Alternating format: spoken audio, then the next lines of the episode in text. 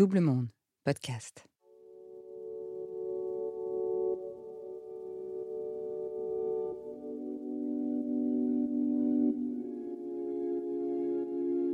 L'action euh, des lanceurs d'alerte est essentielle dans notre démocratie car ils portent à notre connaissance les dérives et les abus de ceux qui se croient au-dessus des lois.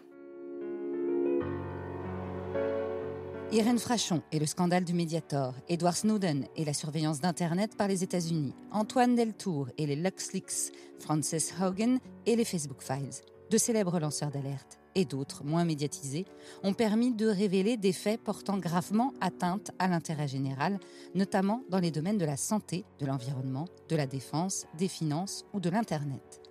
Marine Martin fait partie de ces nouveaux combattants de la vérité. En 2015, elle réussit à faire éclater le scandale de la dépakine dans la presse, ce médicament antiépileptique accusé de provoquer des malformations et des handicaps chez les enfants lorsqu'il est pris pendant la grossesse. Voici son histoire. Bienvenue dans Je te crois saison 3, le podcast qui donne la voix à ceux dont la parole est mise en doute. N'hésitez pas à vous abonner sur toutes les plateformes d'écoute et profitez-en pour nous mettre des étoiles plein les yeux et nous laisser un petit commentaire sur Apple. Retrouvez également toutes nos actus sur les réseaux sociaux et pour vous faciliter la vie, on vous a mis les liens en bio. Je suis Marine Martin, celle qui a lancé l'alerte euh, dans le scandale de la dépakine, maman de deux enfants handicapés suite à la prise du médicament pendant la grossesse. Et j'ai fondé l'association de victimes, la PESAC. Je suis euh, plutôt issue d'un milieu favorisé. Mon père était ingénieur euh, dans la banque. Ma mère a été longtemps femme au foyer, mais de formation psychologue. Mes parents avaient fait beaucoup d'études. Hein. Mon père avait fait maths sup, maths ma mère psy, donc. Donc moi, j'étais l'aînée d'une famille donc de trois enfants. Euh, j'étais un peu le vilain petit canard euh, de par cette épilepsie qui a été révélée euh, à l'âge de 6 ans en fait. Et on va me placer sous des paquines. Il n'existait pas énormément de traitements à l'époque. Il y avait quelques autres antiépileptiques comme le Gardénal ou le Tegretol, mais c'était déjà le plus répandu et donné à l'époque. Donc je sais que très rapidement quand même, je vais ma mère va observer des effets secondaires, comme notamment l'énurésie, c'est-à-dire je faisais pipi au lit la nuit, des difficultés scolaires, alors que bon, donc mes parents étaient plutôt surdiplômés, euh, mes frères et sœurs n'avaient aucune difficulté scolaire. La prise de dépakine va euh, très clairement me ralentir euh, pas mal le, cerveau, et ce qui fait que en CM1 par exemple, je vais redoubler, donc je vais avoir une enfance un peu un peu à l'écart, à la marge peut-être de mes frères et sœurs qui eux montraient tout de suite des capacités intellectuelles assez vives et qui vont d'ailleurs, enfin mon frère qui n'a que trois ans de moins que moi, qui va sauter une classe. Je ne m'en rendais pas compte en fait. Je comprendrai tout ça qu'en 2010, quand je vais arrêter la dépakine, quand je vais arrêter de vivre sans ce traitement-là et que j'avais, je sentais un fond un peu dépressif ou des choses comme ça, mais sans vraiment euh, réussir à, le solutionner. J'avais vu des psys, etc alors que dans l'effet secondaire de la dépakine, il est clairement dit que ça peut avoir un effet euh, bah, comme ça un peu dépressif, que c'est ça agit sur le cerveau, puisque ça s'est donné aussi pour euh, soigner les troubles bipolaires, donc euh, forcément ça agit sur l'humeur. Mais, mais ça, aucun médecin va mentionner la possibilité du lien avec la prise du médicament. Et à aucun moment, finalement, on va me proposer, parce qu'au fur et à mesure que les années vont passer, des antiépileptiques vont arriver sur le marché et potentiellement des alternatives thérapeutiques. Donc, et à aucun moment, on va me proposer un autre traitement que celui-ci. En fait, on a souvent l'image de, l'épilepsie uniquement liée à la crise généralisée, avec la personne qui convulse. Mais en fait, il y a plein de manifestations différentes de l'épilepsie, et notamment chez les enfants. En fait, la crise d'épilepsie, c'est un dysfonctionnement électrique passager dans le cerveau. Le reste du temps, le cerveau fonctionne normalement. Donc, effectivement, il n'est plus là. Donc, encore une fois, il n'y a pas que la crise généralisée qui, effectivement, fait peur et qu'on associe à la folie.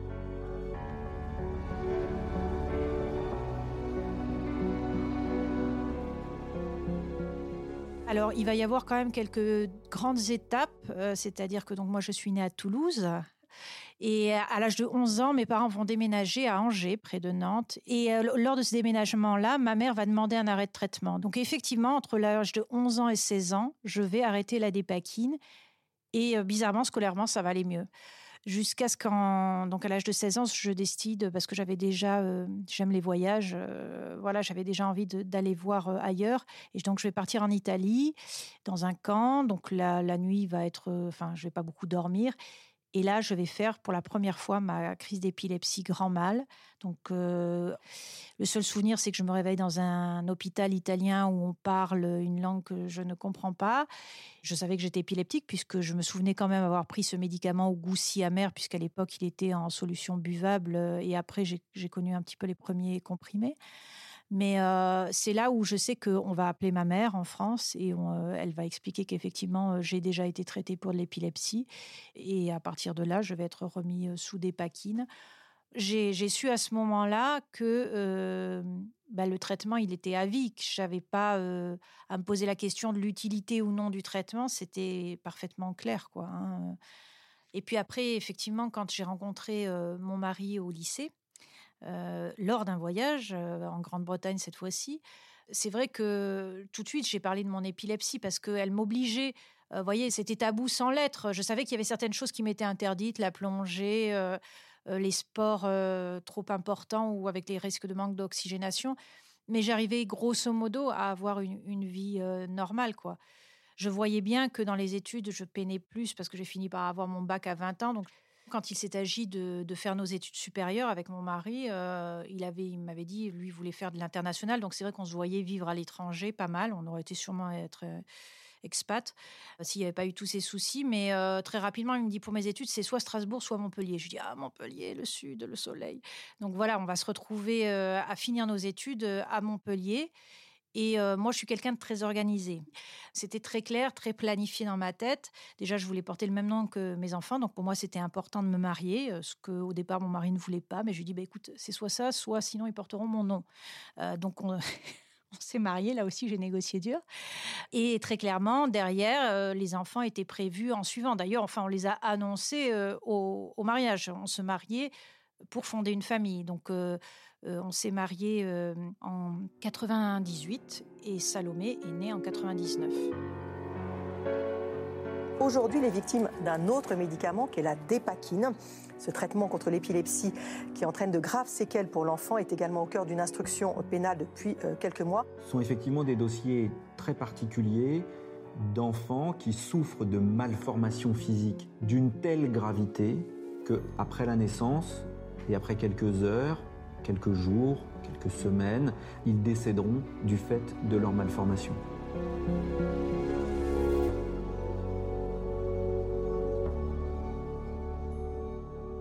La grossesse, euh, c'est pas un moment qui a été pour moi l'extase, hein, très clairement. Euh, je me sentais lourde, j'avais les, chevilles qui avaient enflé, euh, j'avais pris énormément de poids parce qu'il y avait de l'eau, de la rétention d'eau. J'avais été très très bien suivie parce que j'habitais Montpellier, qui est quand même super connu pour sa fac de médecine.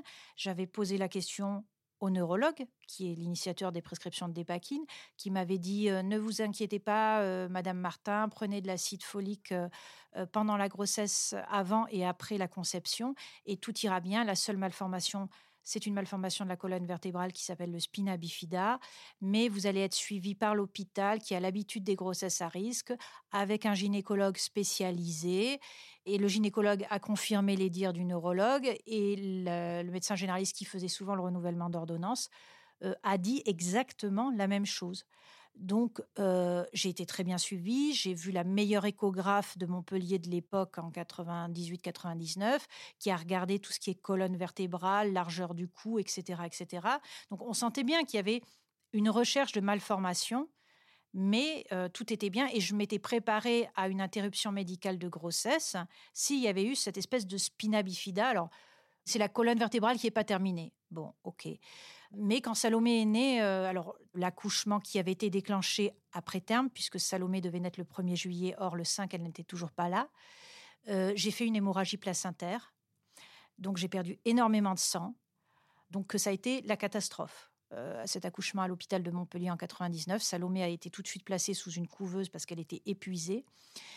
Au bout d'un moment, mais ça a été très très long, on m'a remonté dans la chambre. J'étais très fatiguée, très affaiblie, Salomé aussi. Et le lendemain, bah, ayant perdu beaucoup de sang, ça semblait logique. La concentration plasmatique de dépakine n'était pas bonne, mais ça n'est passé dans la tête d'aucun médecin.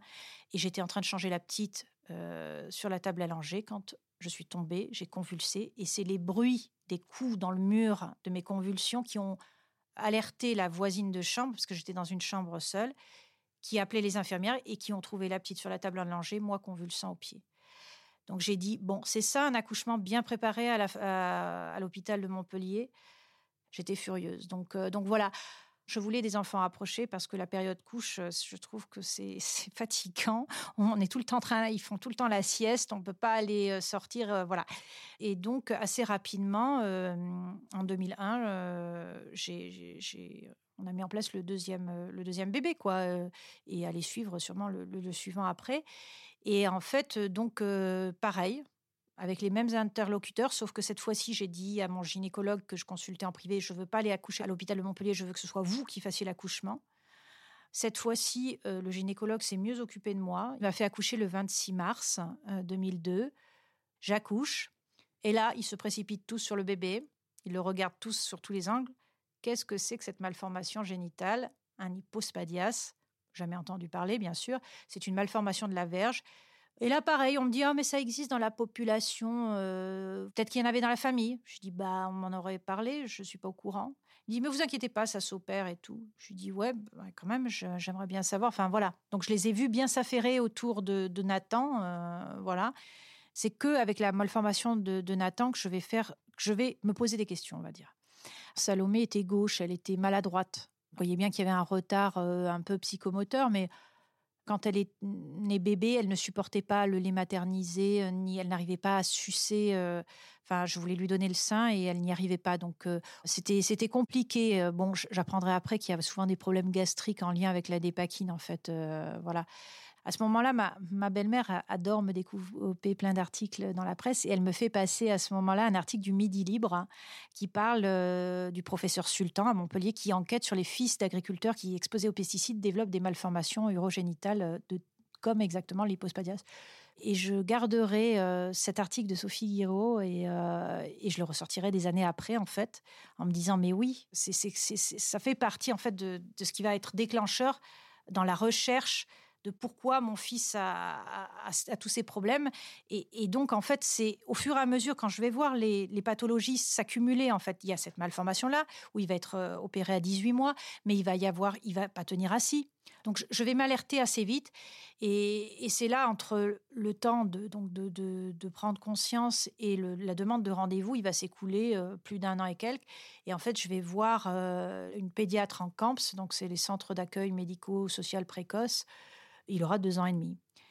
Et à ce moment-là, c'est là où on me dit, euh, Madame, ce n'est pas un simple retard, c'est un trouble. Et là, on comprend que le mot trouble, en fait, ça cache le mot handicap. Et là, ça va être le coup près. Ça va être le coup près parce qu'on change le monde. Ce que je voyais, c'était bien réel. Et donc, des médecins mettaient des mots là-dessus. Mais je, je, sentais bien que moi qui voulais recommencer une vie professionnelle, ça allait être compliqué avec toutes les prises en charge. Et derrière, euh, je, voilà, je, me disais, est-ce que je, vais pouvoir avoir d'autres enfants, etc. Et à la pédiatre euh, et à tous les qui ont suivi mon fils, j'ai toujours dit, euh, je suis, prenez-vous des médicaments avez-vous Oui, je suis épileptique, je prends de la dépakine pendant la grossesse. Quoi. Pourquoi la dépakine est-elle incriminée? Il s'agit d'un antiépileptique prescrit depuis 1967 aux personnes souffrant de troubles bipolaires. Elle présente un risque élevé de malformation congénitale sur le fœtus si elle est prise par une femme enceinte. Donc il va y avoir toute cette prise en charge. Euh, moi qui vais essayer de retrouver du boulot à mi-temps, mais qui vais bien comprendre que c'est compliqué euh, avec un enfant en situation de handicap. Euh, mon mari qui se consacrait à ce moment-là beaucoup à sa vie professionnelle, donc ça va être très très difficile. Puis va arriver ces questions des médecins qui me disent mais mais Madame Martin, pourquoi vous cherchez l'origine? L'important, c'est qu'il y ait l'étiologie, c'est l'important, c'est qu'il soit bien pris en charge. Je dis, mais attendez, si je veux un troisième enfant, euh, comme ça allait quand même un petit peu mieux, euh, euh, j'aimerais savoir si c'est génétique. Dans ce cas-là, il faudrait faire des analyses pour le vérifier, etc. Machin. Et je ne me satisfaisais pas de ces réponses qu'on me donnait. Et là, je repense à cet article des pesticides et je dis, mais moi, tous les jours, je sniffe pas des pesticides, mais par contre, je prends un médicament. Et on est en 2009. Et en 2009 existe l'outil magnifique, euh, je suis désolée, euh, qu'est Google. Et je vais taper médicaments dangereux pour la grossesse. Et là, je vais tomber sur le site du CRAT, le Centre de recherche des agents tératogènes. Et là, on va me dire que le médicament le plus dangereux euh, pendant la grossesse, c'est le roaccutane, l'antiacnéique. Et le deuxième, c'est la dépakine, celui que je prends quotidiennement. Et là, tout le tableau clinique va être parfaitement identifié troubles autistiques, euh, retard psychomoteur, machin, euh, hypospadias, craniosténose, le visage dépakine, la lèvre supérieure fine, nez épaté, les oreilles ourlées, les malformations des mains, l'hyperlaxité des membres, enfin voilà, j'en passe, il y en a tellement que... Et là, bah, le monde s'est arrêté parce que non seulement on se dit on m'a trompé, on m'a menti, tout le monde savait. Je vais découvrir qu'en Grande-Bretagne, il y a une association de victimes qui existe depuis 99, l'année de naissance de ma fille, qu'en France, il y a eu des dépôts de plaintes depuis 2008 dans la région de Tours, et que à aucun moment on a fait le lien de, causalité, à aucun moment on m'a prévenu, etc., etc. Donc, avec le document de cet hôpital parisien Trousseau, euh, je vais aller voir la, pédiatre qui suit Nathan euh, au CAMS et je vais lui dire Est-ce que vous connaissez? Et là, elle va me dire, en toute honnêteté, je connaissais l'aspect malformatif, je connaissais pas l'atteinte neurologique. Donc, euh, elle va me dire que voilà, elle ne savait pas. Donc, 2009, ça va être le choc euh, je vais euh, me débrouiller, je vais essayer de prendre contact avec la, Grande-Bretagne. Je ne vais pas y arriver dans un premier temps, je saurai après pourquoi.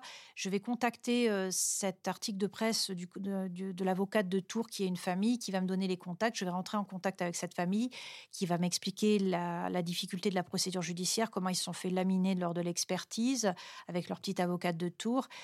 Et après, je le rencontre dans mon livre. Je, vais faire un cauchemar la nuit du 31 décembre 2010 au 1er janvier 2011. Je ne je suis pas une adepte des bonnes résolutions du 1er janvier, mais je vais rêver que j'assiste à un viol dans le métro et que je bouge pas.